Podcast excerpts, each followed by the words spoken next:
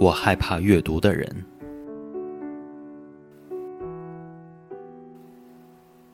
不知从何时开始，我害怕阅读的人。就像我们不知道冬天从哪天开始，只会感觉夜的黑越来越漫长。我害怕阅读的人。一跟他们交谈，我就像个透明人，苍白的脑袋无法隐藏。我所拥有的内涵是什么呢？不就是人人能够脱口而出、游荡在空气中最通俗的认知吗？就像心脏在身体的左边，春天之后是夏天，美国总统是世界上权力最大的人。但阅读的人在知识里遨游，能从食谱论聊到管理学，八卦周刊讲到社会趋势。甚至空中跃下的猫都能让他们对建筑防震理论侃侃而谈。相较之下，我只是一台在 M P 三时代的录音机，过气，无法调整。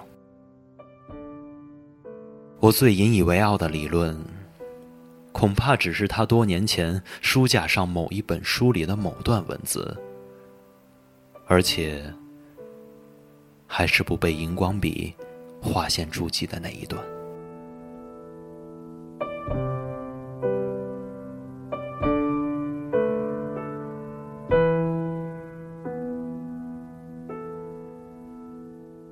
我害怕阅读的人。当他们阅读时，脸就藏匿在书后面。书一放下，就以贵族王者的形象在我面前闪耀。举手投足都是自在风采，让我明了，阅读不只是知识，更是魔力。他们是懂美学的牛顿，懂人类学的梵高，懂《孙子兵法》的甘地。血液里充满答案，越来越少的问题能够让他们恐慌，仿佛站在巨人的肩膀上，习惯俯视一切。那自信从容。是这世界上最好看的一张脸。我害怕阅读的人，因为他们很幸运。当众人拥抱孤独或被寂寞拥抱时，他们的生命却毫不封闭，不缺乏朋友的忠诚，不缺乏安慰者的温柔，甚至连较劲的对手都不缺乏。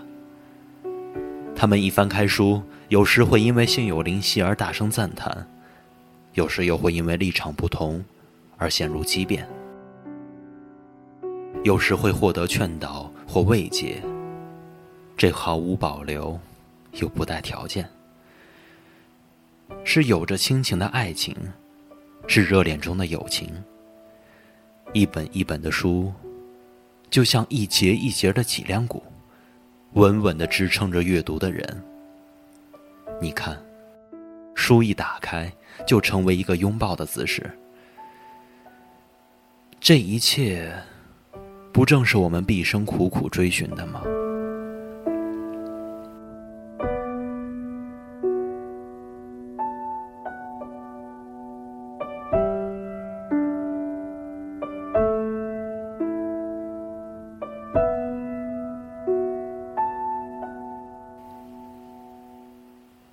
我害怕阅读的人，他们总是不知足。有人说，女人学会阅读，世界上才冒出妇女问题。也因为他们开始有了问题，女人更加读书。就连爱因斯坦，这个世界上智者中的最聪明者，临终前都曾说：“我看我自己，就像一个在海边玩耍的孩子。”找到一颗光滑的小石头，就觉得开心。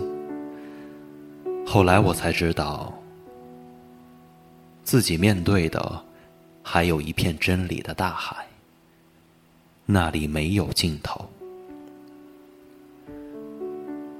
读书人总是低头看书，忙着浇灌自己的饥渴。他们让自己是敞开的桶，随时准备装入更多。更多更多。而我呢？手中抓住小石头只是为了无聊的打水漂而已。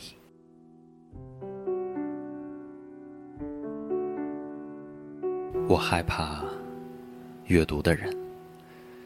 我祈祷他们永远不知道我的不安免得他们会更轻易的击垮我甚至连打败我的意愿都没有。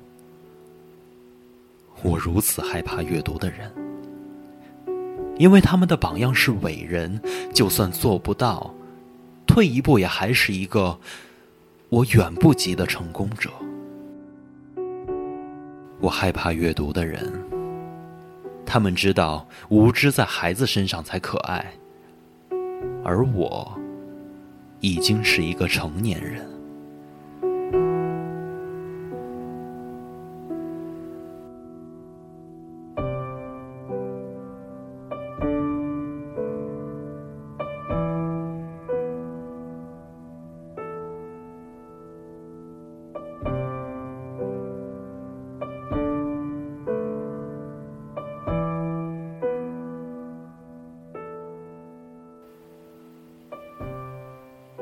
我害怕阅读的人，因为大家都喜欢有智慧的人。